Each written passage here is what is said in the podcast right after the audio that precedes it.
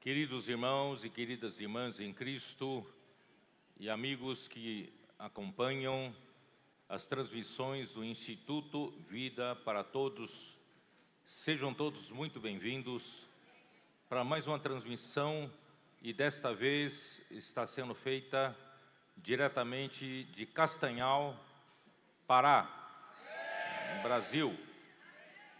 E esta é a mensagem 2 da conferência em Castanhal, da eh, região 2, Cone Norte. Estamos em meio a uma série de mensagens com tema geral, a edificação do corpo de Cristo. E esta é a mensagem de número 27, que tem por título Tomar toda a armadura de Deus. A leitura da Bíblia é Efésios capítulo 6, versículos de 13 até 24. Isto é, nós terminamos o texto do livro de Efésios. Mas essa série não termina. Nós vamos seguir na semana que vem na Europa, em Torres Vedras, perto de Lisboa. Mas terão mais três mensagens. O Senhor tem nos abençoado com a revelação do livro de Efésios, não apenas vendo-a como um estudo bíblico, como um livro doutrinário, o Senhor nos mostrou de fato um fluir do rio da graça, né, que chegou até nós e está transformando a nossa vida. A graça está fazendo de cada um de nós um membro que funciona no corpo de Cristo. Durante 20 séculos da vida da igreja, desde o século I, com os primeiros apóstolos, logo no século II, já começou a entrar hierarquia na igreja e clericalismo na igreja. Formou-se um grupo de clérigos que nós chamamos de clero, e o restante de fiéis são leigos. E isso tem prejudicado um funcionamento dos membros do corpo de Cristo. E os membros do corpo de Cristo acabam dependendo muito do, dos clérigos, de algum sacerdote, de algum pastor ou por algum outro título, e acaba ele sendo um membro inativo no corpo de Cristo. Mas graças a, graças a Deus, estamos no final dos tempos, Deus está restaurando o funcionamento dos membros do corpo de Cristo. Nós não somos apenas membros inativos para, ouvir alguma, algum sermão e dar nossas ofertas e vivemos uma vida normal de um leigo. Não nós somos membros ativos do corpo de Cristo que funciona para a edificação do corpo de Cristo. E isso tem tudo a ver com o livro de Efésios, que vem nos mostrando como essa graça começa a fluir com toda a vida de Deus, a natureza de Deus, os atributos divinos, que são, por exemplo, a santidade, a justiça, a, a glória de Deus e também o próprio Deus que é amor, Deus que é luz. E não só isso, nesse fluir da graça nós também temos as virtudes elevadas humanas de Cristo. Cristo veio aqui na terra, ele foi o único homem que viveu uma vida perfeita humana. E todos esses elementos estão nesse rio da graça. Nós podemos desfrutá-la, né, dessa graça, e nós tornamos um membro ativo do corpo de Cristo e nós passamos a crescer em vida e amadurecer na vida de Deus. E não só isso, nós ganhamos a realidade na nossa vida. Antes de nós cremos no Senhor, antes de receber esse o suprimento do rio da graça, a nossa vida era uma vida cheia de buracos, vazios, de carência da realidade. Porque o homem, quando se desconectou de Deus na sua queda, o homem se desconectou da própria realidade desse universo. Esse universo só há uma única verdade, só Deus é a verdade. Então, quando o homem se desconecta da própria verdade, ele só pode estar conectado à mentira, conectado à falsidade, à vaidade, né? Isso, por isso que eh, João capítulo 8, versículo 44 diz a respeito do diabo, ele diz assim: Diabo que é vosso pai, ele é pai da mentira, né? E nele não há verdade, ele nunca se firmou na verdade. Quando ele fala mentira, ele fala do que ele é próprio, né? Porque ele é o pai da mentira. Portanto, o império das trevas, para onde o homem foi levados, levados cativos, nós passamos a viver numa, no império de mentiras, um império de ilusão, uma império, um império, um, um reino de, de ilusões e de falsidade. Mas graças a Deus, quando Deus, né, através de nós cremos em Jesus, Ele nos trouxe para o reino do Filho de Deus. E hoje nós estamos no reino da verdade, da realidade. E através do fluir dessa graça, a nossa vida está se enchendo da própria realidade. Nós, é, nós também éramos cheios de falsidade, cheios de mentira na nossa vida, nós, nós vivíamos uma ilusão, mas graças a Deus a verdade está se formando dentro de cada um de nós. E tendo a verdade, irmãos, vocês vão ver que tudo isso tem a ver com a armadura de Deus. A verdade é um ponto principal para nós termos uma, uma armadura de Deus para ficarmos firmes contra as ciladas do diabo. E também, não só isso, Deus passou a nos levar a experimentar o próprio Deus que é amor e o próprio Deus que é a luz. Nós passamos a amar as pessoas, amar os nossos irmãos, irmãos com verdadeiro amor sincero, um amor de doação, né? Porque o homem, depois da queda, o homem ficou egoísta. Todos querem receber dos outros, querem benefício, tirar proveito dos outros, mas agora, com a com a vida de Deus, com o amor de Deus, nós passamos a ter uma vida de doação. Nós preferimos dar que receber. E essa é a nossa benção. E não só isso, nós passamos a desfrutar Deus como a luz. Nós passamos a viver na luz.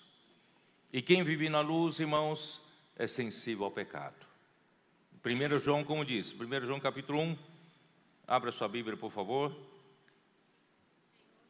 1 João capítulo 1. Ó Senhor Jesus. 1 João capítulo 1, versículo 5. Ora, a mensagem que da parte dele temos ouvido e vos anunciamos é esta: que Deus é luz e não há nele treva nenhuma, nenhuma. Se dissermos que mantemos comunhão com Ele e, anda, e andarmos nas trevas, mentimos e não praticamos a verdade. Se, porém, andamos, andarmos na luz, como Ele está na luz, mantemos comunhão uns com os outros, e o sangue de Jesus, seu Filho, nos purifica de todo o pecado. Se dissermos que não temos pecado nenhum, a nós mesmos nos enganamos e a verdade não está em nós. Irmão, nós ainda somos suscetíveis ao pecado, mas quando nós, quando, quando, quando o pecado né, se aparece na nossa vida, nós somos sensíveis. O que, que nós fazemos, irmãos?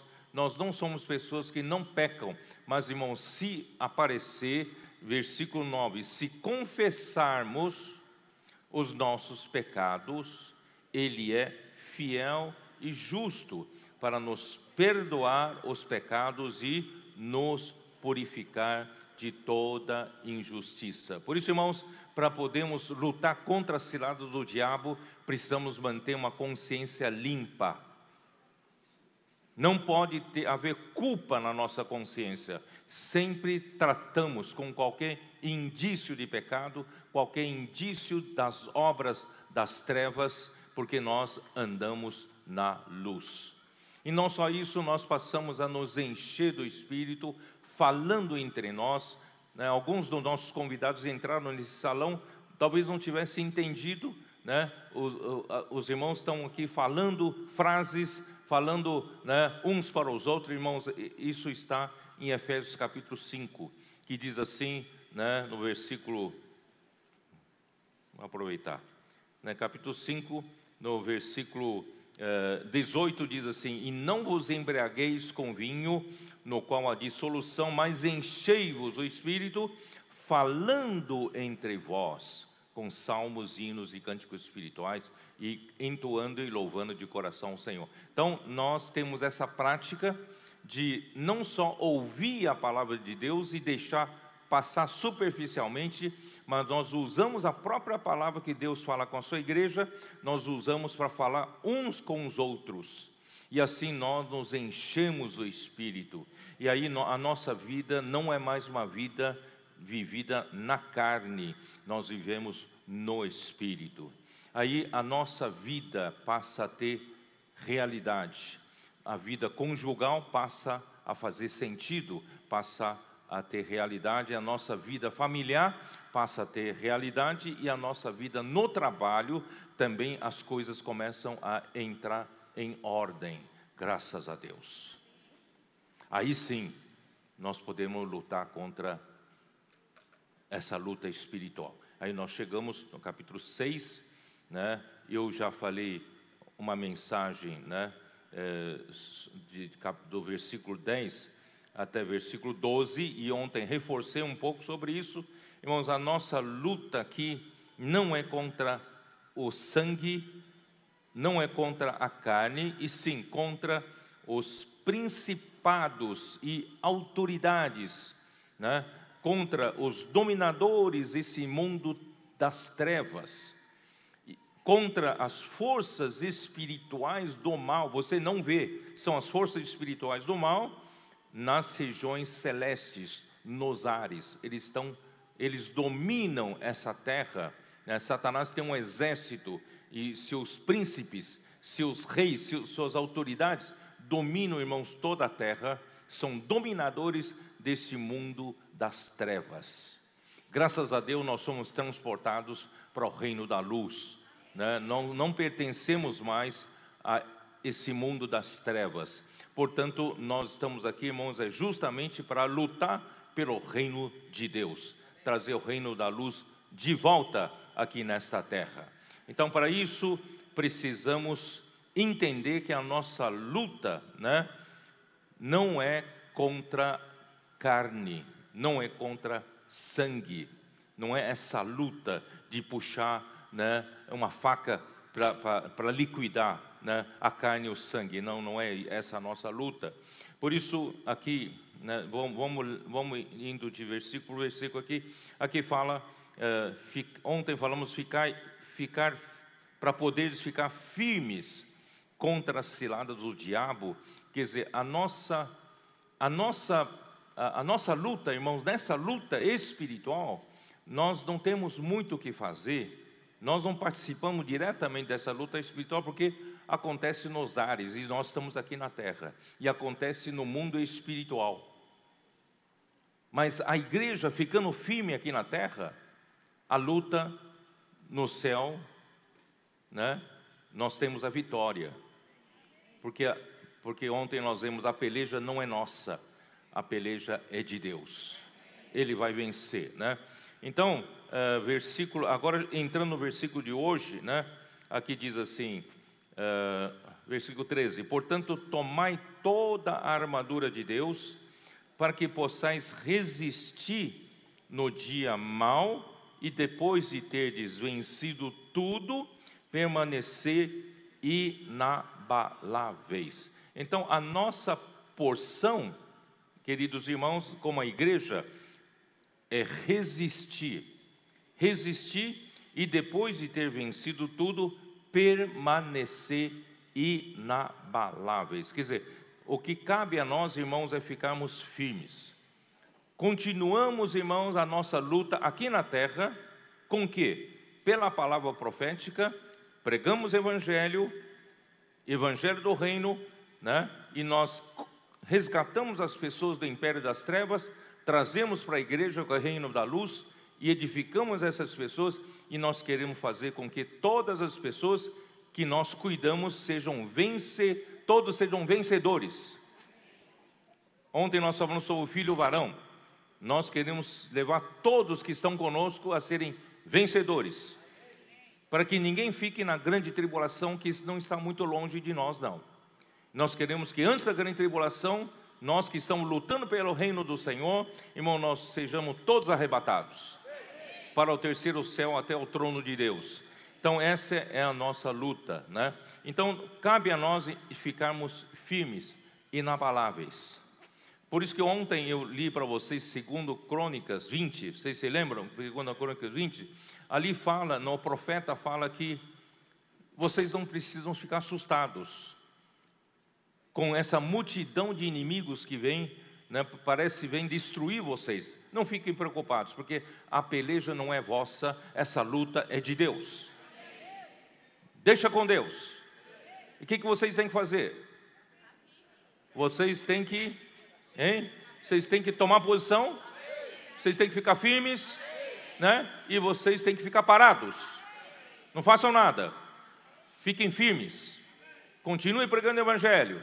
Continuem cuidando das pessoas, resgatando as pessoas das ruas. Irmãos, é isso. Esse é o nosso trabalho, não é isso? Deus não deu para a igreja, irmãos, por exemplo, eh, infelizmente nessas últimas eleições, eh, muitos líderes dos grupos cristãos entenderam que a luta da igreja deveria ser uma luta política. Aí começaram a defender uma, uma cor política e achando que nós vamos vencer essa luta desse mundo entrando na política, mudando um país pela política, mudando o Ministério da, da Educação, o Ministério da, da, Cultura. Irmãos, essa não é a nossa luta. A nossa luta, irmãos, é continuar pregando o Evangelho, resgatando as pessoas das ruas, cuidando delas. Irmão, nós, nossa luta é pelo reino de Deus. O reino de Deus, irmãos, vai consertar tudo. E também a nossa luta, irmãos, não é entrar nas fileiras do mundo espiritual. Houve no passado muitos, muitos homens de Deus e mulheres de Deus que entraram nessa linha da vida interior, eles entraram na linha da luta espiritual. O que, que eles entendiam da luta espiritual? Irmãos, uma luta contra demônios, contra os espíritos malignos. Irmãos, isso é horrível. Eu, quando era jovem, li essas biografias, eu ficava assustado. Será que quando eu né, tiver mais maturidade, eu vou, durante a noite, de madrugada, ficar lutando contra espíritos? Irmão, a nossa luta não é essa. Cabe à igreja, irmão, ficar firme, pregando o evangelho, não é? Vamos fazer o que a palavra profética nos manda fazer. Por quê? Porque essas forças espirituais, irmãos, nós não temos condições de vencer. Por isso que eu li para vocês Daniel capítulo 10.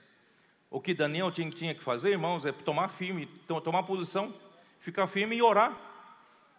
E quem veio lutar foi Gabriel, o anjo Gabriel. Depois quem ajudou ele foi o anjo Miguel, lutando contra o príncipe da Pérsia. E mais tarde viria o príncipe da Grécia. Esses príncipes aqui, irmãos, são príncipes espirituais do mal, seguidores de Satanás. Mas, irmãos, quando nós ficamos firmes aqui na terra, a luta lá é vencida. Por isso eu mostrei para vocês ontem em Apocalipse 12, né, que quando o filho varão que vencer essa luta aqui na terra, permanecendo firme, irmãos, quando for arrebatado ao trono de Deus, Satanás e os seus anjos são derrubados uma luta com Miguel, com o anjo Miguel. Vocês se lembram? Vamos de novo, vai. Apocalipse 12. Apocalipse 12. Depois né, versículo 5: Nasceu-lhe, pois, o filho varão que há de reger todas as ações com cetro de ferro, e o seu filho foi arrebatado para Deus até o seu trono. Filho, varão, irmãos, que nasceu da mulher, a mulher é o conjunto do povo de Deus, que no tempo do Novo Testamento é a igreja. E a igreja está para produzir, está para fazer nascer o filho varão. Esse filho varão, irmãos, são os vencedores da igreja. É a parte forte da mulher. É a parte que se preocupa com o reino de Deus. É a parte que está na fortaleza de Davi, em Sião.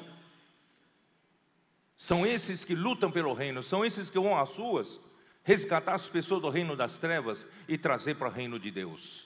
São esses que vivem a realidade do reino dos céus aqui na terra, como a igreja em Filadélfia, irmãos, para encerrar esta era. Nós somos esse filho varão, somos esses vencedores. Então, quando nós, irmão, fizemos a nossa parte aqui na terra, irmão, lá no céu, a vitória é do Senhor. As Satanás e seus anjos são derrubados aqui na terra. Né? Então, eh, houve peleja no céu, versículo 7, Miguel e os seus anjos pelejaram contra o dragão, também pelejaram o dragão e seus anjos, todavia não prevaleceram, nem mais se achou no céu o lugar deles, e foi expulso o grande dragão, a antiga serpente que se chama Diabo e Satanás, o sedutor de todo o mundo. A versão King James atualizada fala: ele é aquele que tem a capacidade de enganar o mundo inteiro. Por isso, não o subestime. Ele pode enganar você, não o subestime. Qual é a nossa segurança hoje, irmão, para não ser enganado? É a palavra. A palavra profética é uma candeia que nos dá direção, que nos dá luz. Nós nunca seremos enganados se seguirmos a palavra de perto. E sim, foi atirado para a terra com ele e os seus anjos, né? Aí, né, agora veio a salvação, o poder, o reino do nosso, do nosso Deus e a autoridade do seu Cristo, pois foi expulso o acusador de nossos irmãos, o mesmo que os acusa de dia e de noite diante do nosso Deus. Ele não só engana, tem a capacidade de enganar o mundo inteiro, mas ele acusa. Ele é um de, nosso, acusador de nossos irmãos. Em outras palavras, se nós não estivermos firmes, não estivermos, né, não estivermos, não permanecermos inabaláveis, ele nos acusa e nos derruba. Se nós não tivermos uma vida, né, de confessar os pecados, de sempre tratar com qualquer obra das trevas, quando ele acusa, nós temos culpa no cartório. A nossa consciência está frágil e nós somos derrubados. Por isso, eles o venceram como? Contra essa acusação, qual é a nossa defesa? Eles, pois, o venceram por causa do sangue do Cordeiro.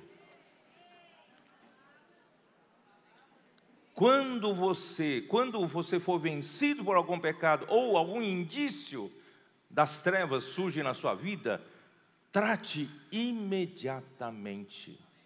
Aplica o sangue do Cordeiro. Confesse os seus pecados.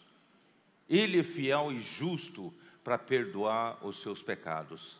E para ele é fiel e justo para purificar a toda a sua injustiça. Por isso, irmão, vamos manter a nossa consciência limpa. Ele pode acusar, mas eu tenho o sangue do Cordeiro eu aplico o sangue do Cordeiro. Por isso, irmão, vamos manter isso em dia. Em dia, vamos tratar em dia. Se na sua vida ainda tem algumas brechas das trevas, algumas obras das trevas, vamos fechar essas brechas, para que ele não possa nos acusar e derrubar. Porque essa acusação ele já derruba uma terça parte dos crentes. Em segunda parte, por causa do, da palavra do testemunho que deram, a, a outra terça parte ele pode derrubar aqueles que aparentemente conhecem a Bíblia, amam a Bíblia, mas não vivem a realidade dela. Graças a Deus, irmão, pelo fluir do rio da graça, não somente estamos entendendo a Bíblia, nós estamos recebendo a realidade da, da palavra. E a nossa vida dá testemunho da palavra que nós ouvimos e praticamos. Está certo? Senão, se você não viver a realidade, esse segundo, segundo canhão derruba outra terça parte das, do, dos crentes. E a última parte, e mesmo em face da morte, não amaram a própria vida. Pode ser que você não, não foi derrubado pelo primeiro canhão, nem o segundo canhão, mas o terceiro, você ainda você ainda preserva muito a sua vida da alma. Você ainda gosta, né, você ainda não consegue negar o seu ego. Você ainda ama sua ama fama, ama glória, ama posição na igreja, né? Você ainda ama seu jeito de ser, seu, sua, sua opinião natural, suas coisas naturais. Irmãos, ele vai derrubar a terceira parte. Mas, irmãos, vamos vencer. Vamos vencer contra ele. Vamos, né, vamos vencer como eles, pois, não venceram por causa do sangue do Cordeiro e por causa da palavra do testemunho que deram, e mesmo em face da morte, não amaram a própria vida. E aqui não fala para a gente ir no céu e lutar contra o espírito do mal. A nossa luta é aqui, não é isso? Então, ficar firme, cuidar de si mesmo, cuidar da igreja, né? e continuar pregando o Evangelho. Agora que eu entendi, irmãos, o Mateus 16, versículo 19. Dá uma olhada.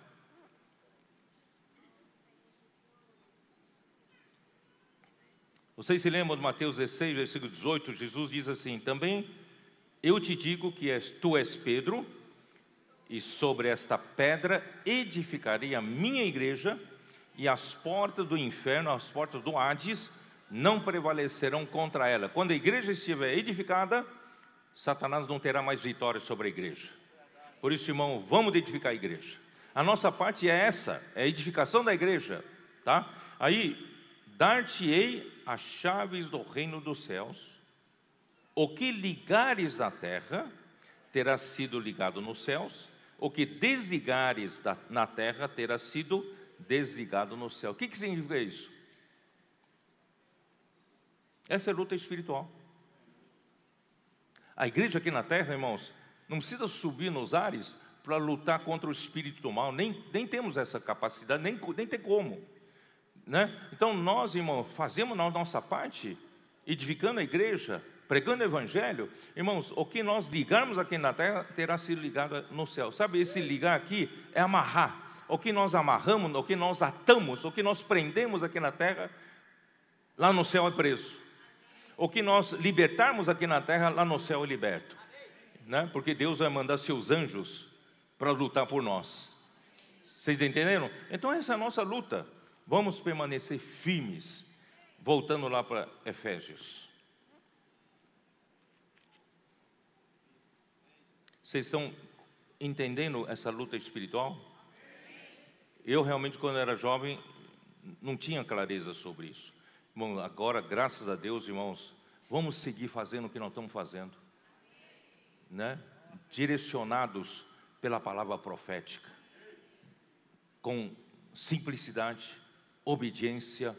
Irmãos, as coisas estão acontecendo, sobrenaturais estão acontecendo, não somos nós, Deus, com seu poder, está fazendo a sua obra. E ao mesmo tempo, irmãos, luta, as lutas espirituais estão, já tem muito tempo, irmãos, né, continuam acontecendo. Irmãos, graças a Deus, quando nós ficamos firmes aqui na terra, nós vencemos a batalha no céu. Tá? É isso que está acontecendo. E eu vou falar agora das, das arma, dos itens da armadura de Deus. Todos os itens da armadura de Deus, irmão, dos seis itens mencionados aqui, cinco são para ficar firmes. Cinco não são de ataque, é para a gente permanecer firmes. Somente um item é de ataque e é a palavra de Deus. É a espada, é a palavra de Deus, tá? Então, a maior parte da armadura de Deus, irmãos, é para nós permanecermos firmes. Vem uma onda de ataque de Satanás, não se deixa abalar. Continua firme.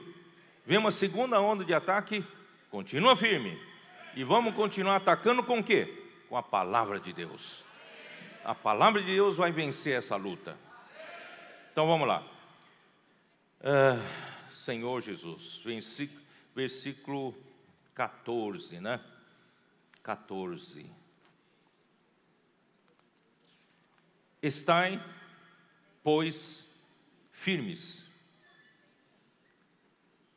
Ah, espera um pouquinho. Aqui eu falei permanecer inabaláveis. Eu acho que vale a pena eu mencionar isso. Irmãos, o reino de Deus é um reino inabalável. Nada pode fazer tremer o reino de Deus. Nada pode abalar o reino de Deus. E o que, que isso significa? Isso significa que Deus permite que venham os ataques do inimigo de Deus, ataque das forças espirituais do mal, para tentar abalar a igreja. E Deus permite isso. E para quê? Para que tudo aquilo que possa ser abalado, possa abalar, ser abalado e remover, ser removido. Porque o reino de Deus é inabalável, só, só pode ficar aquilo que é inabalável. Então, se ainda há alguma coisa abalável entre nós, o Senhor permite que esses ataques venham fazer limpeza. Às vezes, não, às vezes a gente não entende por que está acontecendo isso, acontecendo aquilo. Irmão, Deus quer fazer uma limpeza no seu reino. Por isso, vamos, por isso vamos manter o nosso coração firme. A fé nossa aqui seja uma fé inabalável. Tá? Uh, então isso está em, em Hebreus capítulo 12, dá uma olhada. Hebreus capítulo 12, versículo 25. Tende cuidado, não recuseis ao que fala. Irmãos, olha como é importante a palavra, né? Não recuseis ao que fala. Como é que você vai vencer? Como é que você vai fazer parte do reino inabalável? Não recusar ao que fala. Pois se não escaparam aqueles que recusaram ouvir quem divinamente os advertia sobre a terra, muito menos nós os que nos desviamos daquele que dos céus nos adverte, aquele cuja voz abalou então a terra, agora, porém, ele promete, dizendo: Ainda uma vez por todas farei abalar não só a terra, mas também o céu. Deus vai fazer abalar a terra e o céu. Ora, esta palavra, ainda uma vez por todas, significa a remoção dessas coisas abaladas. Deus quer remover tudo que pode ser abalado. Irmão, que o Senhor possa nos fazer com que tenhamos realidade de tudo e que nada possa ser abalado aqui dentro. Todos nós aqui, irmãos, sejamos constituídos de coisas inabaláveis. Então, né, a remoção dessas coisas abaladas, como tinham sido feitas, para que as coisas que não são abaladas permaneçam. Irmão, Deus quer fazer permanecer só as coisas que não são abaladas. Irmão, Deus, Deus livre você e eu de sermos removidos por não termos a realidade do reino de Deus. Né? Eu não quero ser removido. Por isso eu quero que o Senhor limpe, né? me limpe e me faça permanecer firme inabalável. Depois de todos os ataques do inimigo, eu possa permanecer firme e fazer parte do reino inabalável.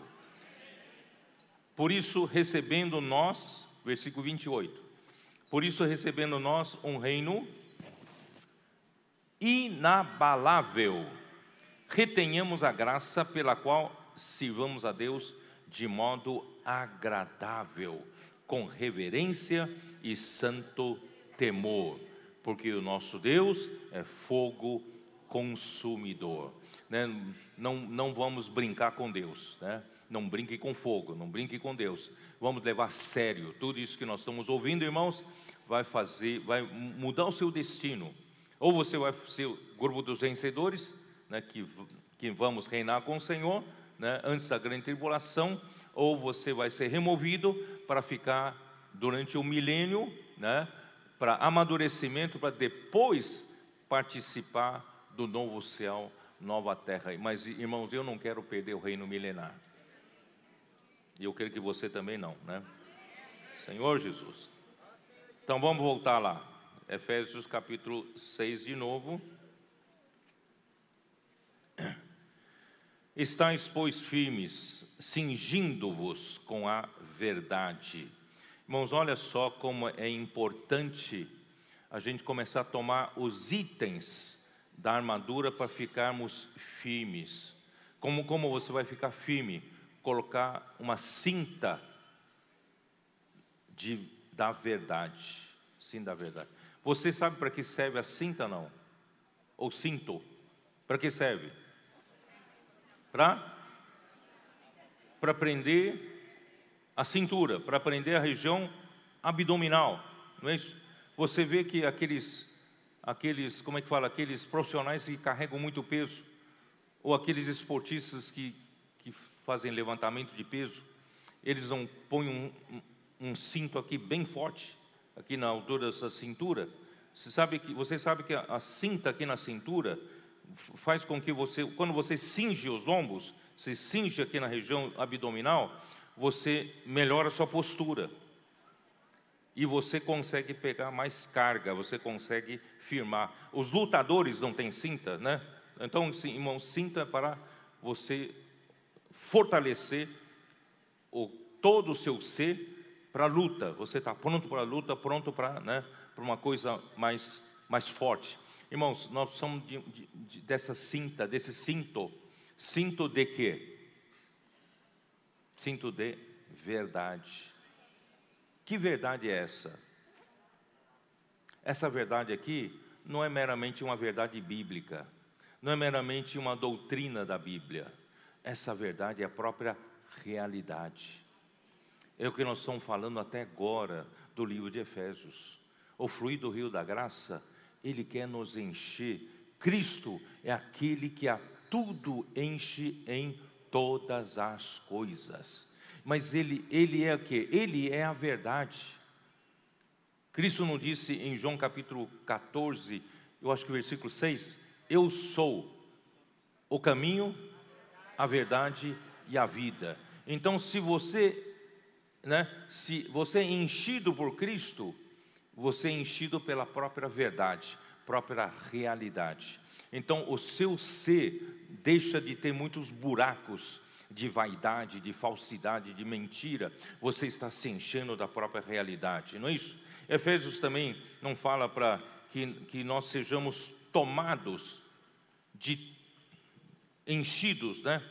Versículo 19 do capítulo 3 de Efésios, e conhecer o amor de Cristo que excede todo entendimento, para que sejais, aqui fala tomados, o, em grego o verbo aqui é enchidos, ou cheios, ou preenchidos, né? para que sejais preenchidos com de toda a plenitude de Deus. Deus quer encher você com a sua realidade. Em outras palavras, Deus quer encher você com a verdade. Imagina se você estiver cheios da verdade, você estará fortalecidos, né? para essa luta. E essa luta você não precisa fazer muita coisa, basta ficar firme. Tá bom, irmãos? Vamos ficar firmes? Então, a verdade aqui, ó Senhor Jesus, a verdade é um cinto que fortalece a igreja para lutar como um guerreiro cheio de justiça. Isaías capítulo 11, versículo 5. Dá uma olhada. Isaías 11,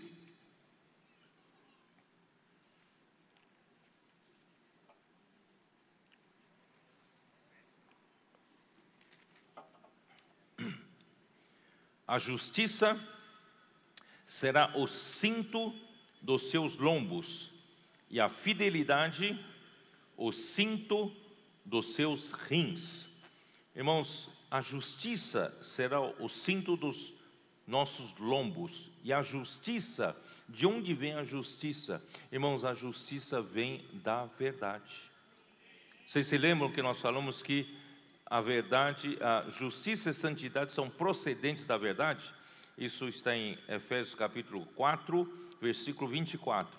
E vos revistais do novo homem, criado segundo Deus, em justiça e santidade procedentes da verdade. Então, se você tem um cinto da verdade, você tem um cinto da justiça, você tem um cinto da santidade. Irmãos, olha só como, como todo o livro de Efésios, na verdade, já vem preparando a igreja de to, ter toda essa realidade que nós precisamos agora na armadura de Deus, certo? Senhor Jesus. Então, uh, e, e por, por isso, irmãos, a nossa vida com esse cinto de, de verdade passa a ter uma, ser uma vida sem inconsistências, né? Nós não não deixamos de ter vulnerabilidade para o inimigo nos acusar e nos enfraquecer, né? Isto é, nós sempre mantemos uma boa consciência, tá? Isso está em 1 Timóteo, Timóteo 1 Timóteo 1, 5, dá uma olhada. 1 Timóteo 1,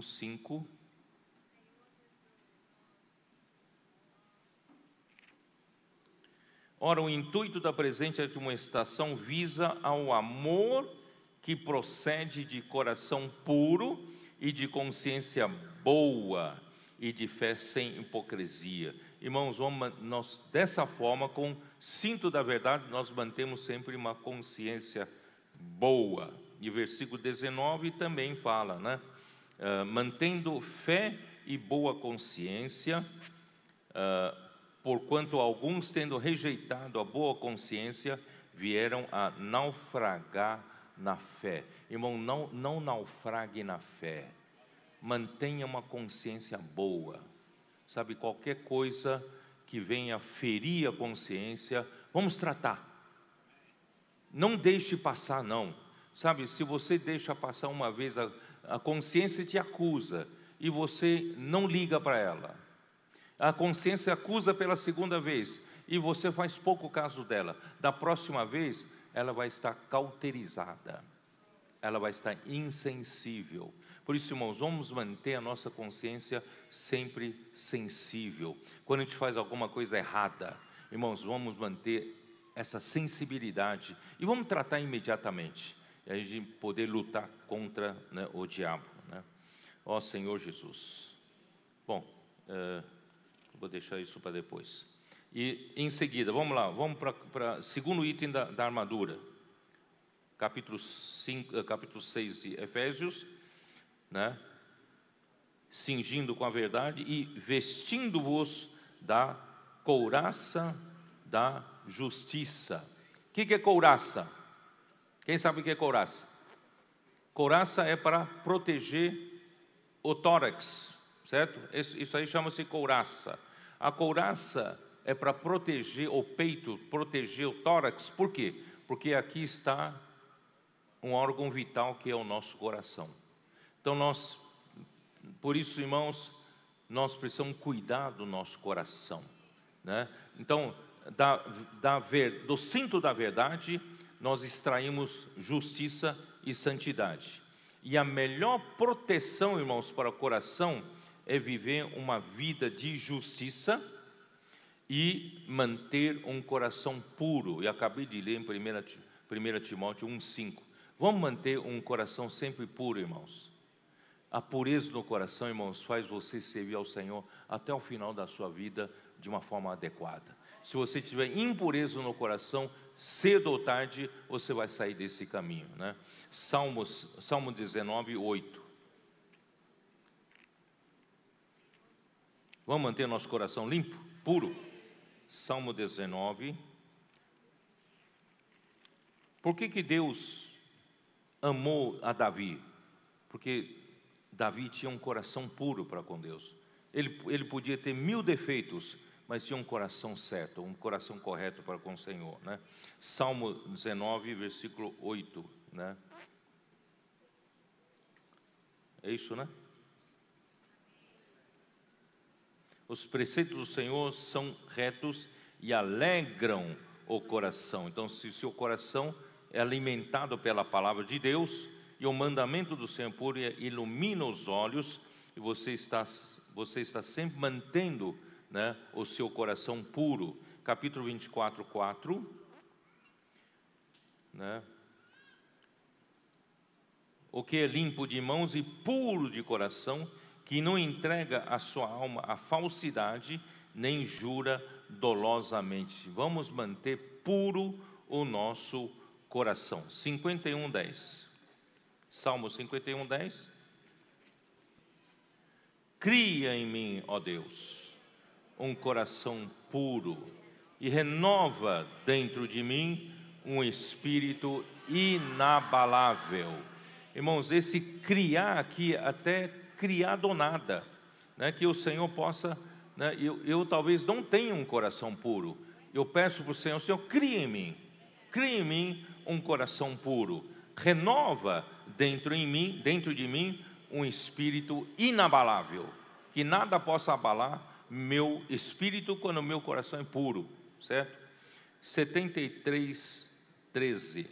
Salmo 73, 13, que diz assim: Com efeito, inutilmente conservei puro o coração e lavei as mãos na inocência, né? Então, nós temos que conservar o nosso puro, o nosso coração, né? E segunda, segunda, segunda epístola de Paulo ao Timóteo, capítulo 2, versículo 22, um versículo conhecido por vocês, né? Mas vamos ler, segunda, segunda Timóteo 2, 22. Foge, outro sim, das paixões da mocidade, segue a justiça, a fé, o amor e a paz com os de que de coração puro invocam o Senhor. Irmãos, esses que vocês estão vendo aqui, ó, isso aqui são os que de coração puro invocam o nome do Senhor. Então, vamos seguir com a igreja, né? Seguir o que? Seguir a fé, o amor, não, perdão, seguir a justiça, a fé, o amor e a paz, com esses que de coração puro invocam o nome do Senhor. Agora vamos para o terceiro item da armadura. Qual é o terceiro item da armadura? Nós já temos nós já temos o cinto, nós já temos a couraça e agora precisamos de calçados. Versículo 15: Calçai os pés com a preparação do evangelho da paz. Isaías 52, versículo 7, aqui fala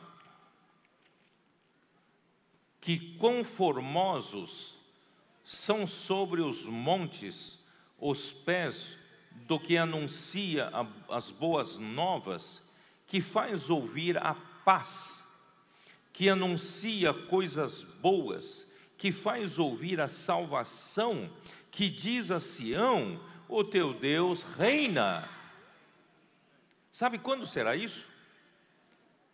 Quando será isso que está escrito aqui em Isaías 52? Isso se concretizará para com Israel. Mas não é agora. É no final dessa era, quando o Senhor salvar os remanescentes de Israel e Deus vai restaurar Israel, e essa restauração, irmão, a regeneração será no milênio. Tá? Vou mostrar para vocês. Atos capítulo 3, versículo 31, é, versículo 21. Atos 3, 21.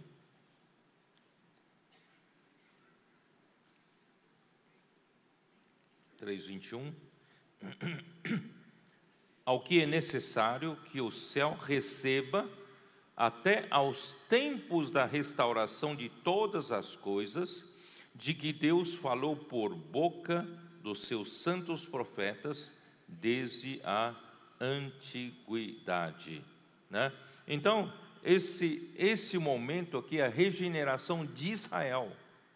Então ali haverá uns que pregarão boas novas para Israel, tá?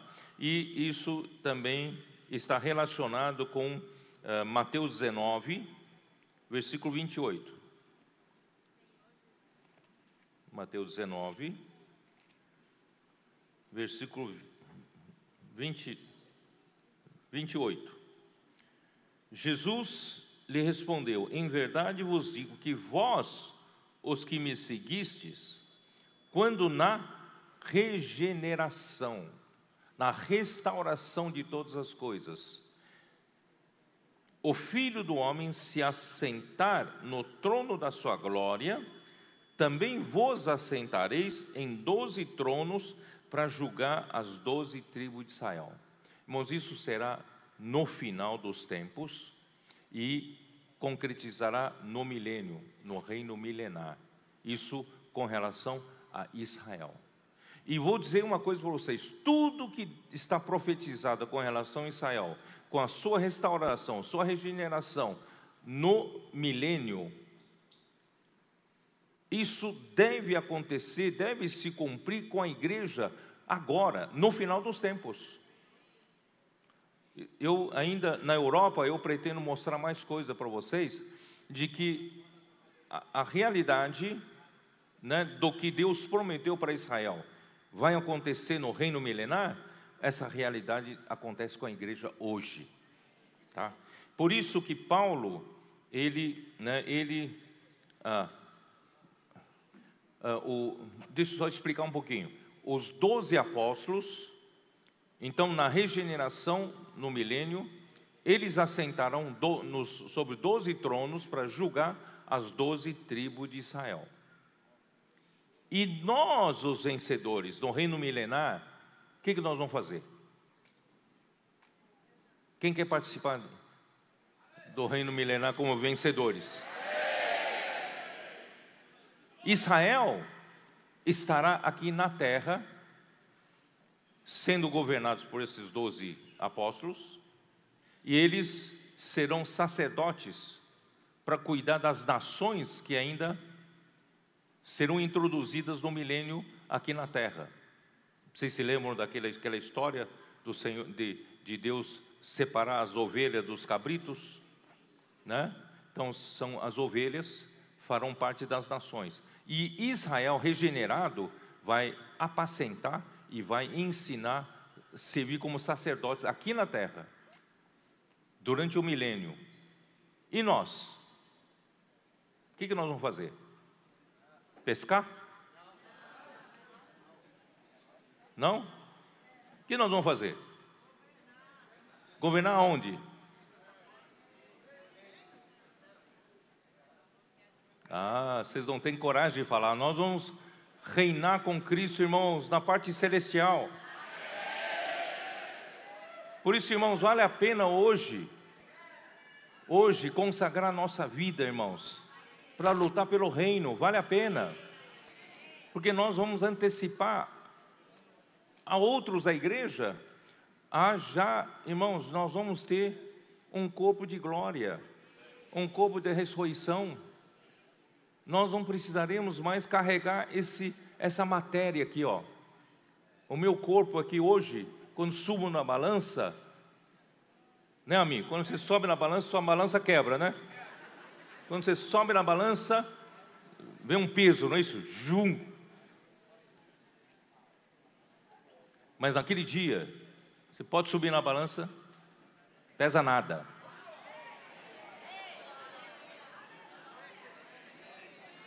Que você não será mais matéria. Esse corpo não será mais matéria, uh, físico. É corpo espiritual assim como o Senhor Jesus quando ressuscitou. Nós podemos ir onde quiser, irmãos. O Senhor, se o Senhor nos mandar para a África, nós vamos para a África. Não precisa pegar avião, não. Não precisa pegar avião, nem pagar passagem. Né? Irmãos, não é maravilhoso? Então a igreja antecipa as bênçãos. Tá? Então vamos hoje lutar por isso, né? Ó Senhor Jesus.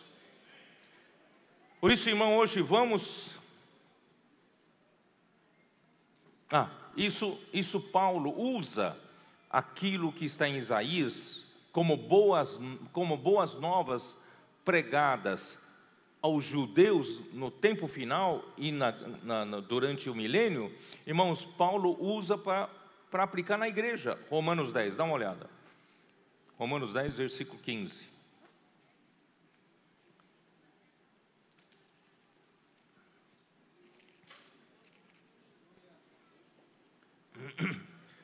Paulo fala assim: como pregarão se não forem enviados?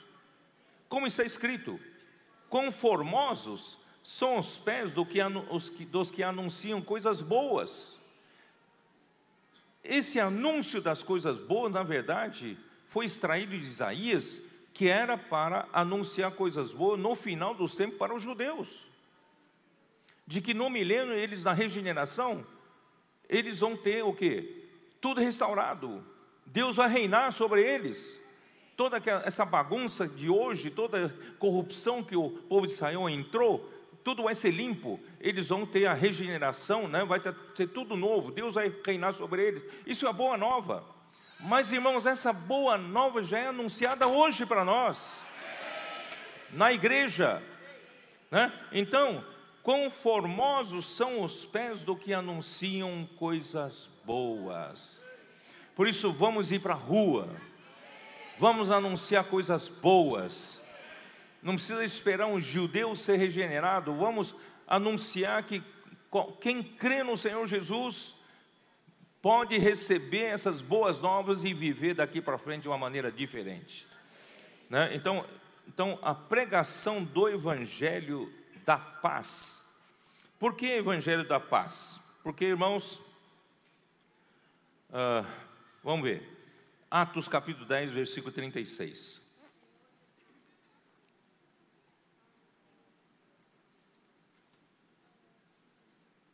Senhor Jesus. 10, versículo 36. Esta é a palavra que Deus enviou aos, aos filhos de Israel, anunciando-lhes o evangelho da paz, por meio de Jesus Cristo. Este é o Senhor de todos a palavra de Deus no Antigo Testamento mandou anunciar aos filhos de Israel esse evangelho da paz.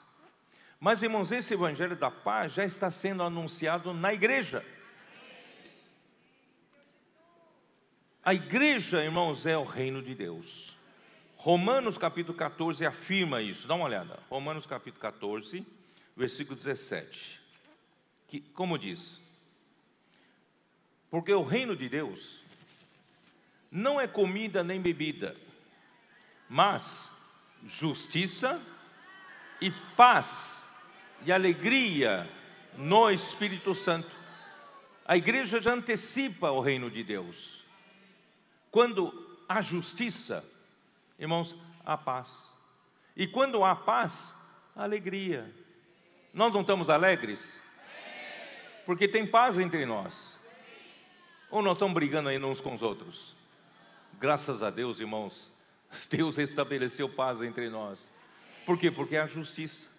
A palavra de Deus está trabalhando entre nós, a justiça, a paz e a alegria no Espírito Santo. Por que no Espírito Santo? Porque antecipamos o que acontecerá com Israel hoje na realidade espiritual, tá?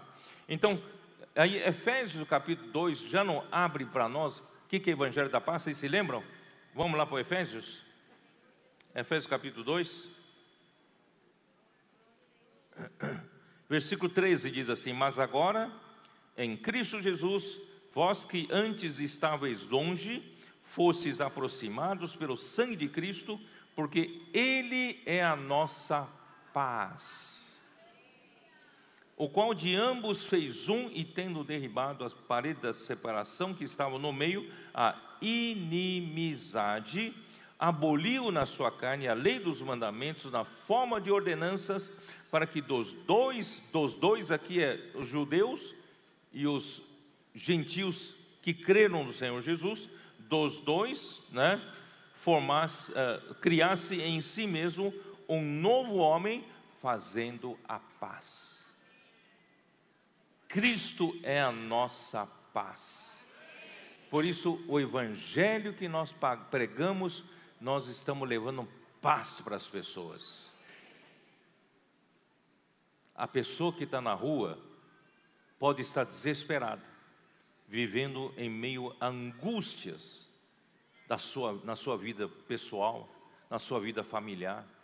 Ele não sabe mais o que é ter paz. Quando você prega o Evangelho, posso orar por você? Um milagre acontece na vida dessa pessoa. Ele começa a receber paz. Por que a paz? Porque a justiça entra. Cristo passa a governar a vida dele. Irmãos, por isso no, o evangelho que pregamos, irmãos, é o evangelho da paz. E esse evangelho, irmãos, no fim é para produzir, ainda no capítulo 2 de Efésios, produzir a família de Deus, o corpo de Cristo e uma habitação de Deus no Espírito. Então, paz entre os homens e paz, homens com Deus, e paz também para Deus ter um lugar de descanso de um lugar de habitação. Por isso, irmãos, hoje nós pregamos o Evangelho de, da paz nas, nas ruas, anunciamos as boas novas hoje, antecipamos as boas novas dos judeus, anunciamos as boas novas hoje, levamos a salvação às pessoas e as introduzimos na vida da igreja, que é o reino de Deus, e, e, e que todos vivem debaixo do encabeçamento de Cristo, onde há verdadeira paz e verdadeira alegria. Vamos continuar. Efésios 6. Vamos pegar mais um item. Qual é o próximo item? Versículo 16: Embraçando sempre o escudo da fé, com o qual podereis apagar todos os dardos inflamados do maligno. Irmãos, o escudo, o que é escudo? É aquela aquela peça né, que um guerreiro segura para lutar contra qualquer, qualquer dardo que é atirado a ele, ele se protege com escudo. Esse escudo, irmãos, é escudo da fé. Quando é que o homem falhou pela primeira vez? Foi no jardim do Éden. Vocês se lembram quando a serpente colocou dúvidas na cabeça de Eva sobre a palavra de Deus. Será que Deus disse: de toda sorte da árvore vocês não poderão comer? Olha só, então a primeira tática do inimigo de Deus é colocar dúvida na palavra de Deus. Eva no começo não, ainda não tinha caído nisso não, só que foi dando ouvido para o inimigo aí confundiu a cabeça dela. Isso é sofisma. Sofisma, irmão, parece verdade, mas não é verdade. Então, irmãos, com relação à palavra de Deus, nunca duvidemos. Nunca duvidemos. Porque se você hesitar, se você titubear, você vai estar sujeito a uma queda. Por isso, irmãos, com relação à palavra de Deus, irmãos, é fé. Cremos piamente nós não duvidamos de nada. Por isso que em 2 Coríntios capítulo 11, Paulo nos ajuda. 2 Coríntios 11, versículo 3. Como ele diz: Mas receio que assim como a, a serpente enganou a Eva, com a sua astúcia, também seja corrompida a vossa mente que, e se aparte da simplicidade e pureza devidas a Cristo. Isso quer dizer o quê? Quer dizer, irmãos, com relação a Cristo, com relação a Deus, nós devemos uma simplicidade e pureza total. Nós confiamos totalmente no que Deus fala. Não duvidamos em nada, porque senão nós estaremos sem escudo da fé. A hora que você duvidar da palavra de Deus, pronto, aí você é enganado e a sua mente será corrompida. Que o Senhor possa nos manter, irmãos, sempre com relação à palavra de Deus, essa simplicidade, essa pureza que é sempre devido a Deus. Com relação a Deus, irmãos, eu não duvido nada. Com relação a Deus, irmão, não tenho nenhum questionamento. Deus falou, amém. Vamos manter essa pureza, isso vai salvar você. você vai estar sempre com a, o escudo da fé. Né? Capítulo 10, ainda 2 Coríntios 10, ali fala, versículo 3: Embora, porque embora andando na carne, não militamos segundo a carne, porque as armas da nossa milícia não são carnais, e sim poderosas em Deus, para destruir fortalezas e anulando sofismas. Porque Satanás manda sofismas que parecem verdades, mas não são verdade. Entendeu? Então, nós não nós devemos usar a palavra de Deus, irmãos, para anular sofismas e também para destruir fortalezas. Essas fortalezas estão na nossa mente, né? nossas argumentações, as nossas razões. As nossas razões acabam cercando a nossa mente de uma fortaleza. A gente vai argumentando, argumentando, argumentando, daqui a pouco você vai ver, se levantou tijolo por tijolo de argumentos, de razão, dali a pouco você se fechou dentro de um castelo.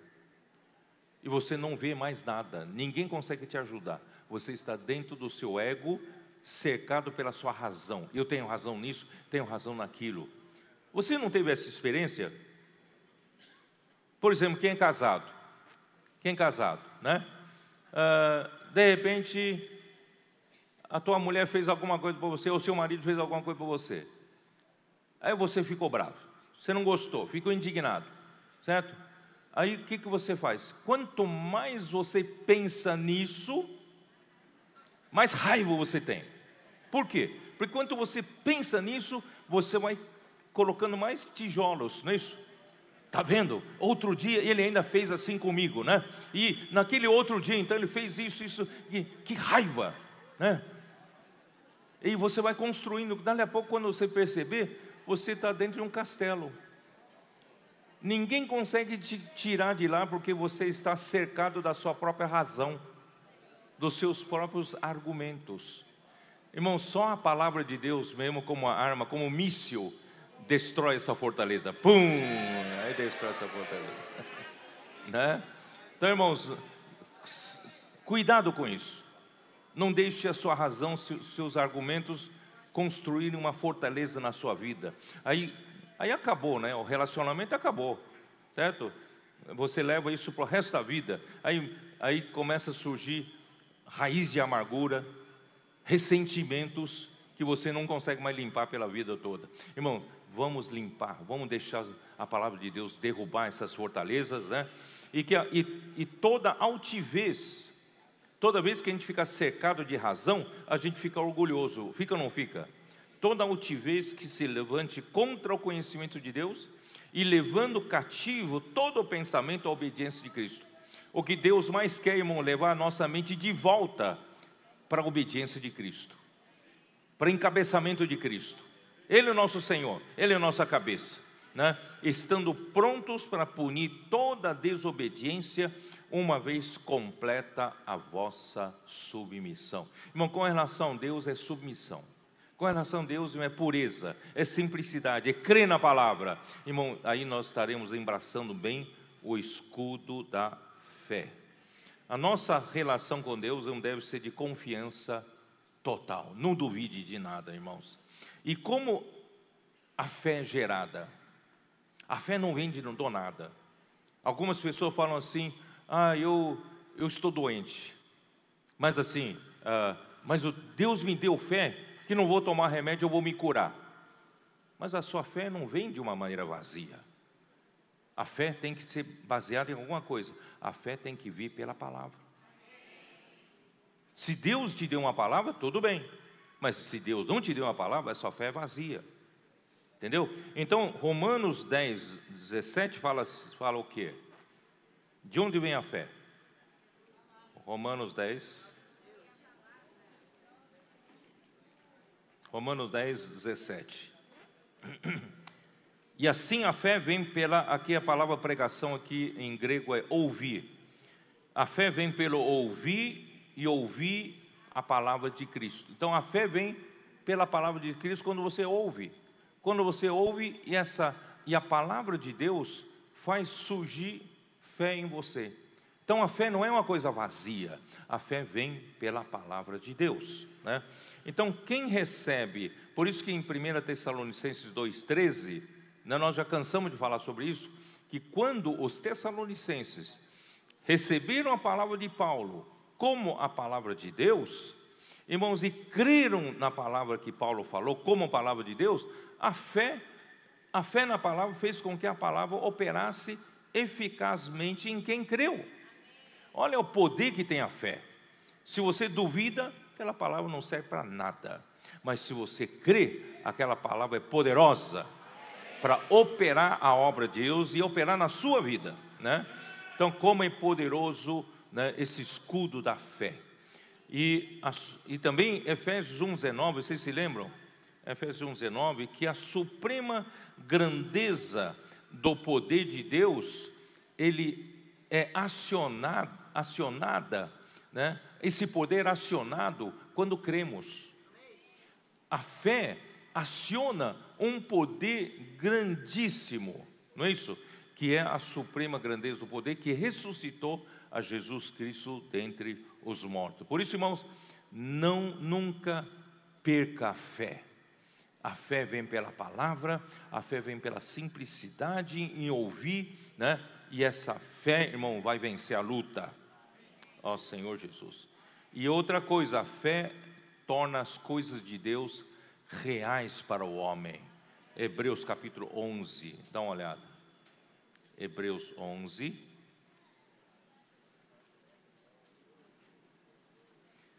Versículo 1 diz assim: Ora, a fé é a certeza das coisas que se esperam, a convicção de fatos que se não veem. Essa palavra em grego, certeza, é hipóstase. Essa mesma palavra traduzida aqui para certeza, hipóstase, é traduzida no capítulo 1 de Hebreus, dá uma olhada, capítulo 1 de Hebreus, aqui fala, versículo 3: Ele, referindo-se a Cristo, ele é o resplendor da glória e a expressão exata do seu ser. Cristo é a expressão exata do ser de Deus. Essa palavra ser, em grego, é hipóstase. Então, Cristo é a expressão exata do ser de Deus, da substância de Deus, de Deus.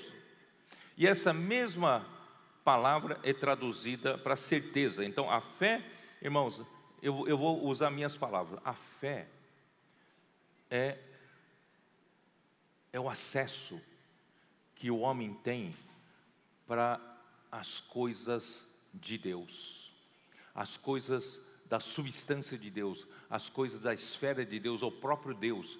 Irmãos, nós habitamos no mundo físico, nós habitamos no mundo cartesiano. Se você estudar física, geometria e tal, tudo pode ser feito colocando três eixos, X, Y e Z, tá? Nós vivemos dentro do, do do cartesiano, né, do sistema cartesiano. Mas, irmão, Deus não habita no sistema cartesiano. Deus que criou isso, mas Deus habita a eternidade. É outra dimensão, é outro universo, não, não, não está nesse universo. Mas ao mesmo tempo ele está aqui. Né? Então, só que o homem que vive no sistema cartesiano não tem acesso às coisas da eternidade. Não tem acesso às coisas de Deus. E quem é que nos dá acesso? É a fé. Valorize a fé, irmãos. A fé nos faz alcançar uma dimensão que os outros homens não conseguem alcançar, e você, pela fé, alcança. Pela fé, você alcança as coisas que estão na esfera de Deus. Por isso, irmãos, a bênção espiritual nos lugares celestiais, você tem acesso pela fé. Vamos Vamos apreciar, vamos valorizar a fé. Cada vez mais que você crê, você está, você está extraindo as riquezas da dimensão de Deus, da esfera espiritual, da esfera celestial. Tá bom? Ó Senhor Jesus. Por isso, Hebreus né, 11, eu li agora Hebreus 11, 6, como diz assim, de fato, sem fé é impossível agradar a Deus. Porquanto é necessário que aquele que se aproxima de Deus creia que ele existe e que se torna galardoador dos que o buscam. Irmãos, isso é fé. Fé, né? Se a gente. O que, que é agradar a Deus, irmãos? O que significa agradar a Deus? Quem sabe? É fazer a vontade dele.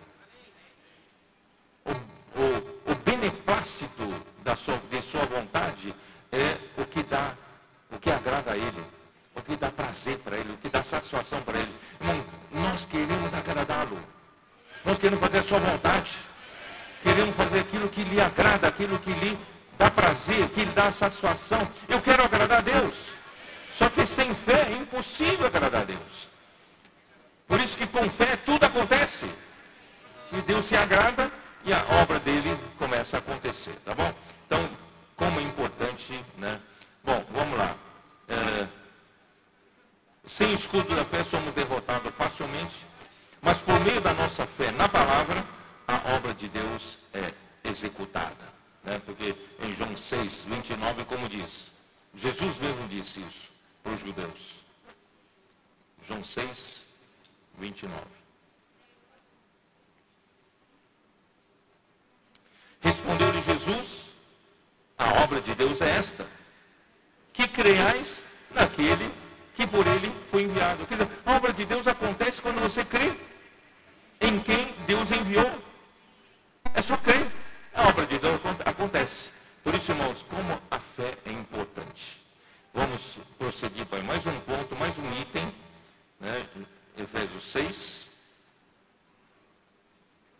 Vocês estão acompanhando, não? Está muito maçante essa parte? Senhor Jesus. Amém? Versículo 17. Tomai também o capacete da salvação. Vou falar primeiro da capacete da salvação. Mas o capacete, por que, que os motoqueiros têm que usar capacete? Em alguns lugares do interior aqui não usa, né? Eu sei que não usa. E alguns usam, usam para proteger o cotovelo, né? A capacete é uma proteção da cabeça. Né? Porque a cabeça é um lugar vulnerável. E a cabeça, irmãos, é principalmente espiritualmente falando, irmãos, é a nossa mente. A nossa mente é a líder, é a parte líder da nossa alma. Se você tem nos acompanhado, você sabe que a alma é composta em três partes: a mente, emoção e vontade. E a mente lidera todas as duas outras partes. Onde a mente se inclinar, onde a mente pender, ela consegue levar toda a alma para esse lado. Tá? Então nós precisamos é só que o homem, depois que se desconectou de Deus, ele se desconectou da própria realidade, própria verdade. Eu tenho insistido falar nisso. Aí o homem saiu da verdade, então o que sobrou é vaidade, é vazio, é nada. Né? Então, o homem passa a andar na vaidade dos seus pensamentos. Seus pensamentos são vazios. Tá? Então, por isso, essa mente no seu estado natural, essa mente já se inclina para a carne. É assim que todo homem vive, tá certo? Mas, irmãos, nós que cremos no Senhor Jesus, tem que mudar. Romanos 8, vamos dar uma olhada, Romanos 8, versículo 5, 6. Vamos mudar essa tendência? Porque a nossa tendência natural é colocar nossa mente na carne. Essa é a nossa tendência natural. Mas nós podemos mudar isso, né? Nós que cremos no Senhor Jesus, né, estamos aqui na igreja, lutando pelo seu reino, versículo, na capítulo 8, versículo 5. Porque os que se inclinam para a carne, cogitam das coisas da carne, mas os que se inclinam para o Espírito, das coisas do Espírito. Então, onde a mente se inclinar, você vai definir para onde você vai.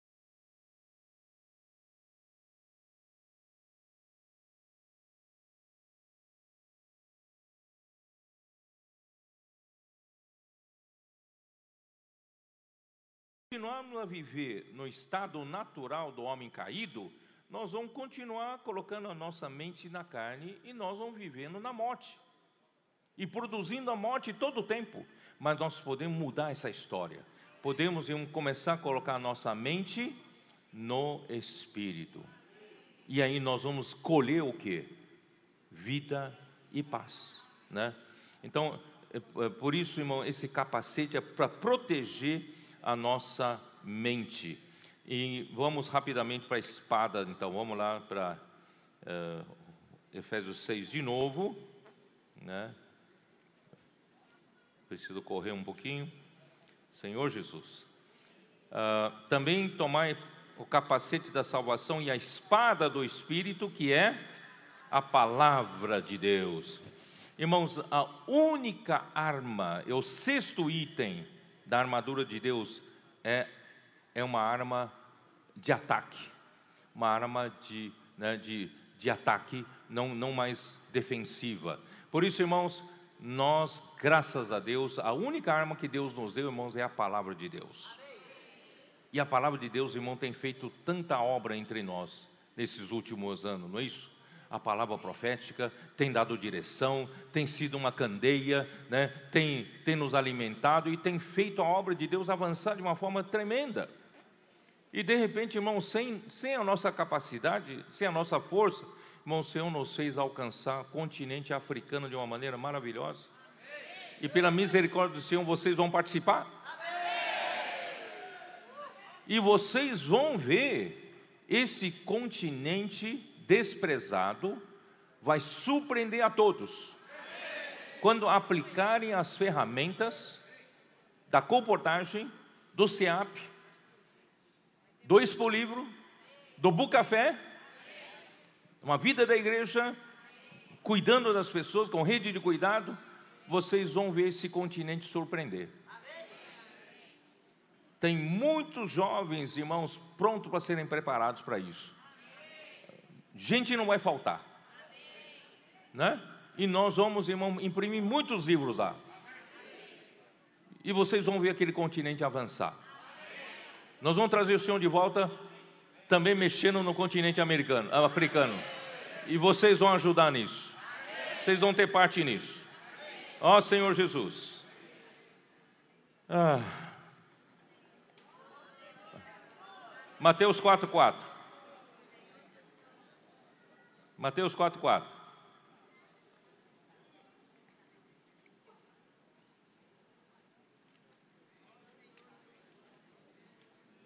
Não só de pão viverá o homem, não só de pão viverá o homem, mas, mas de toda palavra que procede da boca de Deus. Irmãos, essa palavra aqui não é palavra logos, essa palavra aqui é rema. O que quer dizer isso? É a palavra que acaba a sair da boca de Deus, neste instante. Então, é a, o significado da palavra que sai da boca de um profeta, palavra profética. Por isso, irmãos, não é uma doutrina, mas é a palavra viva que Deus está dando direção para a igreja, está falando com a igreja, alimentando a igreja, irmão, fazendo a igreja seguir adiante, fazendo a obra de Deus, irmãos, é a palavra. Então, a espada é a palavra de Deus, e essa palavra, lá em Efésios 6, também não é logos, essa palavra é rema. Então, com que nós lutamos? Com seu conhecimento bíblico com sua doutrina bíblica que você sabe? Não. Você luta com a palavra que acaba de sair da boca de Deus. Deus falou, está aqui, ó. Estou lutando com ela. Por isso, irmãos, a imersão na palavra funciona. Porque Deus acabou de falar, nós estamos imergindo na palavra e essa palavra sai com poder. E essa palavra luta, essa palavra faz a obra de Deus. Ó Senhor Jesus. Então, Irmão, toda a criação foi feita pela palavra. Em Gênesis capítulo 1, disse, disse Deus: haja luz e houve luz. Deus só precisa falar, haja luz, a luz se fez. Então a palavra de Deus, irmão, tem um tremendo poder. Creia, creia que a palavra de Deus tem poder, né? E Hebreus capítulo 1 também fala, né? Vamos dar uma olhada.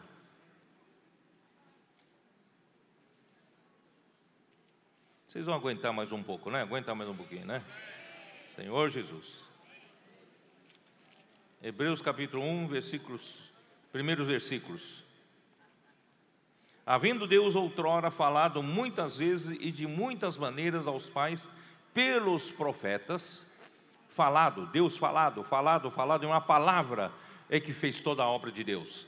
Nesses últimos dias nos falou pelo Filho, a quem constituiu herdeiro de todas as coisas, pelo qual também fez o universo. Então, como a palavra é importante na obra de Deus. É, é, é, Hebreus 11, versículo 3, como diz? 11, versículo 3. Pela fé, entendemos que foi o universo formado pela palavra de Deus, de maneira que o visível veio a existir das coisas que não aparecem. Irmãos, a palavra é que formou esse universo. Imagine o poder dessa palavra, e essa palavra está levando a igreja adiante, fazendo a obra de Deus, não é isso? E a igreja, né?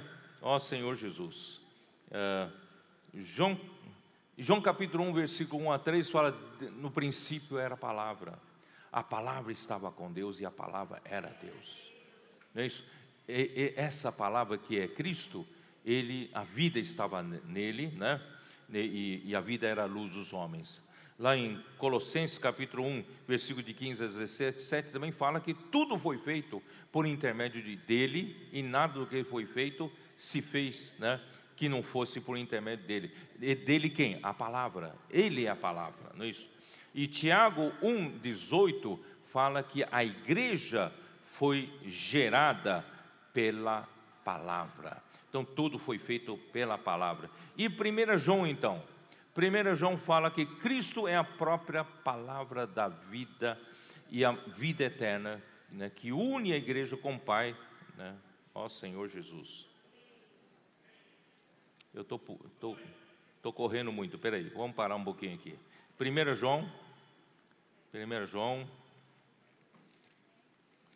1 João, vamos extrair um pouquinho aqui de riquezas. O que era desde o princípio, versículo 1, o que temos ouvido, o que temos visto com os nossos próprios olhos, o que contemplamos e as nossas mãos apalparam com respeito a quê? A palavra da vida. E a vida se manifestou e nós a temos visto e dela damos testemunho, vou anunciamos a vida eterna, a qual estava com o Pai e nos foi manifestada. Irmão, essa palavra é próprio Cristo. A palavra é o Filho de Deus. Por isso que a palavra faz a obra de Deus, irmãos. E o que temos visto e ouvido, anunciamos também a vós outros, para que vós igualmente mantenhais comunhão conosco. Ora, a nossa comunhão é com o Pai e com seu Filho Jesus Cristo. Quando a palavra chega até nós por meio dos apóstolos, aqui é o apóstolo João, apóstolo João então anuncia a palavra da vida, que é o próprio Cristo, a vida eterna. E então essa palavra conecta os, a igreja com o apóstolo. E, e a conexão com o apóstolo, na verdade, é a conexão com Deus, com o Pai e com seu Filho Jesus Cristo. Então, quando né, o apóstolo anuncia a palavra da vida, conecta a igreja com o apóstolo e que o apóstolo conecta com Deus. Então, essa é a conexão né, que se faz, tá bom? E, ó Senhor Jesus, em Apocalipse, é, ah, e João 6,63, as palavras que eu vos tenho dito são espírito e são vida. Essas palavras também são rema, a palavra ali é rema. As palavras que vos tenho dito são espírito, são rema. E na na era do Espírito em Apocalipse 1, dá uma olhada, Apocalipse 1, versículo 16. Ele tinha na mão direita sete estrelas, e da boca saía-lhe uma afiada espada de dois gumes. O nosso Senhor em Apocalipse, ele tem a sua, da, saía da sua boca uma espada afiada de dois gumes. Essa espada, irmão, de um lado é para fazer acontecer a obra de Deus e por outro lado é para derrotar o inimigo. É a palavra quem derrota, tá? E também, irmãos, vamos lá para Apocalipse 19, já na última batalha de Armagedon, que somente os vencedores vão participar com Cristo. Quem quer participar com Ele? Então, esse versículo versículo 1 diz assim: Vi o céu aberto, eis um cavalo branco. O seu cavaleiro se chama Fiel e Verdadeiro e julga e peleja com justiça. Eu vou pular para o versículo 13. Está vestido com manto tinto de sangue e o seu nome se chama o Verbo de Deus, a palavra de Deus. Ele é a própria palavra de Deus e ele vai vencer como a palavra de Deus. E seguiram-no os exércitos que há no céu montando cavalos brancos com vestiduras de linho finíssimo, branco e puro. Quem são esses que seguiam a ele? Não tem coragem de dizer? Somos nós vencedores. Já lá no céu, vamos seguir eles, né? E versículo 15: Sai da sua boca uma espada afiada, para com ela ferir as nações, e ele mesmo regerá, as regerá com cetro de ferro e pessoalmente pisa o lagar do vinho do furor da ira do Deus Todo-Poderoso. Quer dizer, a palavra vai lutar até o final. Vai derrotar Satanás, derrotar seus seguidores, anticristo, falso profeta. Irmão, vai, vai terminar com essa era pela luta da palavra. Por isso, irmãos, Deus nos deu, irmãos, uma coisa maravilhosa.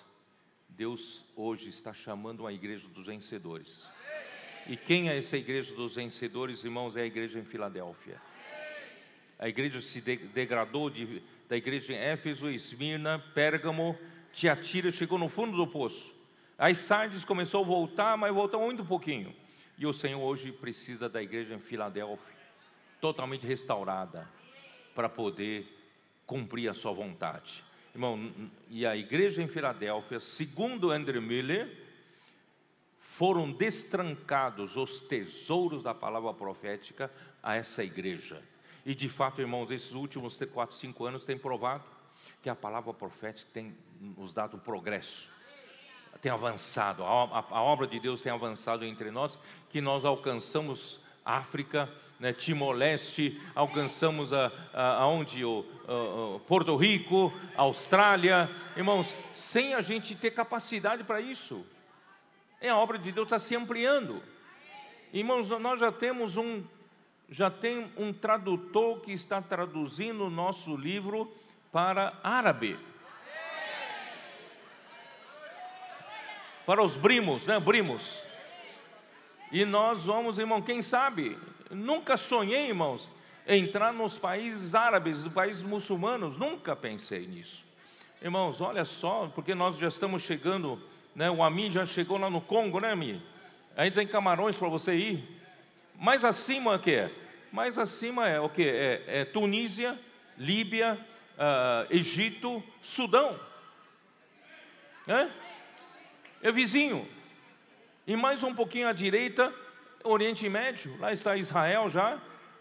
E os países vizinhos, Jordânia, né, Líbano. Irmãos, não, não sei o que, que o senhor quer fazer conosco, nós não temos essa capacidade. Mas já tem gente traduzindo nosso livro. Vamos para lá não? Nós temos pouca força, mas o Senhor pôs entre nós uma porta aberta. Essa é a nossa luta espiritual. Eu não vou lutar de noite contra espírito maligno, com demônios de noite, não. Eu quero dormir bem. Mas eu quero participar dessa luta. Certo ou não? Esse é o caminho da vitória. Por isso, irmãos, E, o, a, e a palavra, irmão, sempre associada à oração. Com toda oração e súplica, vamos ver. Oh, preciso terminar, peraí, vamos, vamos terminar. Com toda oração e súplica, orando em todo o tempo no Espírito, para com isso, vigiando com toda perseverança e súplica por todos os santos irmãos. A palavra sai e temos que orar, né? Sai com oração, apoio da palavra é sempre oração. Vamos orar pelas igrejas, vamos orar pelos irmãos, né? Para que todos possam seguir adiante nesse esse grupo de vencedores para trazer o seu reino de volta. E ainda mais, e também por mim, irmão, versículo 19 é importante. E também por mim, para que me seja dada no abrir da minha boca a palavra, para com intrepidez fazer conhecido o mistério do Evangelho, pelo qual sou embaixador em cadeias, para que em Cristo eu seja ousado no falar, como me cumpre fazê-lo. Irmãos, nós precisamos, nós precisamos ver que a espada que faz avançar, né, nessa luta, e a, a espada que é a palavra de Deus é que vai nos dar vitória. Portanto, irmãos, nós precisamos orar no caso aqui pelo apóstolo Paulo, né? Ele está pedindo para os santos orarem por ele, porque ele estava preso em Roma, ele estava na, na, em cadeias, mas ele, mas que, que essa, essa palavra não fica presa. Ele precisa ter ousadia, intrepidez para fazer essa palavra sair, né? ser anunciada. Irmãos, hoje a mesma coisa. Vamos orar, irmãos, pelo, né, por quem está eh, seja esse canal que está de, de onde está saindo essa palavra. Porque, irmãos, o importante é a palavra. Não precisam exaltar o homem, mas, irmãos, nós precisamos dar importância para a palavra que o Senhor, né, que o Senhor usa, uh, o canal que o Senhor usa para liberar essa palavra, para que essa palavra seja cada vez mais próspera, tenha liberdade o Senhor expressar o que Ele quer expressar e fazer a sua obra. Então, irmãos, vamos orar pelo canal, né? De onde sai a palavra, para que nada venha impedir, esses ataques não venham impedir a liberdade de Deus falar por meio dele, não é isso? Que o Senhor possa ter liberdade entre nós, continuar dispensando a graça né, por meio desse canal. Irmão, isso é muito, muito importante. E, e ele é embaixador em cadeias. Irmão, Paulo, embora esteja na cadeia, dos romanos, mas ele era embaixador de Deus. Ele, ele tem autoridade para representar o próprio Deus. Né? E para que saibais também, versículo 21, para que saibais também o meu respeito e o que faço, de tudo vos informar a Tíquico, o irmão amado e fiel ministro do Senhor. Foi para isso que eu vou-lo enviei, para que saibais a nosso respeito e ele console o vosso coração. Irmãos, isso é muito importante, essa preocupação que as igrejas têm para com o apóstolo, essa cumplicidade. Não é? não é exaltar o homem, mas irmãos, é para que a obra de Deus possa prosperar, possa ir para frente. Né? E, e, e, e, graças ao Senhor, irmãos, a igreja em Filipos era uma única, uma das poucas igrejas que realmente se preocupavam com a necessidade do apóstolo. Aqui está uma igreja, né, igreja em Éfeso, Paulo está falando para eles se preocuparem, aqueles que se preocupam, como é que Paulo estava, onde ele está, o que, que ele está passando, que necessidade ele tem. Irmãos, isso é uma coisa bonita que há né, entre as igrejas e o, e, e o apóstolo. Paz seja com os irmãos e amor com fé da parte de Deus Pai e do Senhor Jesus Cristo. A graça seja com todos os que amam sinceramente a nosso Senhor Jesus Cristo. Bom, eu vou só ler aqui, terminar de ler o que eu escrevi aqui, tá? Primeiro, a relação orgânica entre as igrejas e o apóstolo é muito saudável e necessária. A preocupação real sobre a situação do apóstolo e suas necessidades demonstra o amor para com o canal que Deus escolher, escolheu para suprir as igrejas. Esta carta de, aos Efésios começa com a graça e paz e termina com a paz, como resultado do desfrute da graça. A graça de nosso Senhor transborda com fé e o amor que há em Cristo Jesus, 1 Timóteo 1,14, o amor que é Deus Pai, com fé, Jesus Cristo, cuja realidade vem pelo fluir do rio da graça. E eu vou, vou terminar com a última, última frase aqui. A graça seja com todos os que amam sinceramente a nós, a nosso Senhor Jesus Cristo. A palavra sinceramente aqui, irmãos, significa incorruptibilidade. Amar amar ao nosso Senhor Jesus Cristo em incorruptibilidade, quer dizer, em um amor que não se deteriora, um amor que não é corruptível, como um resultado da graça.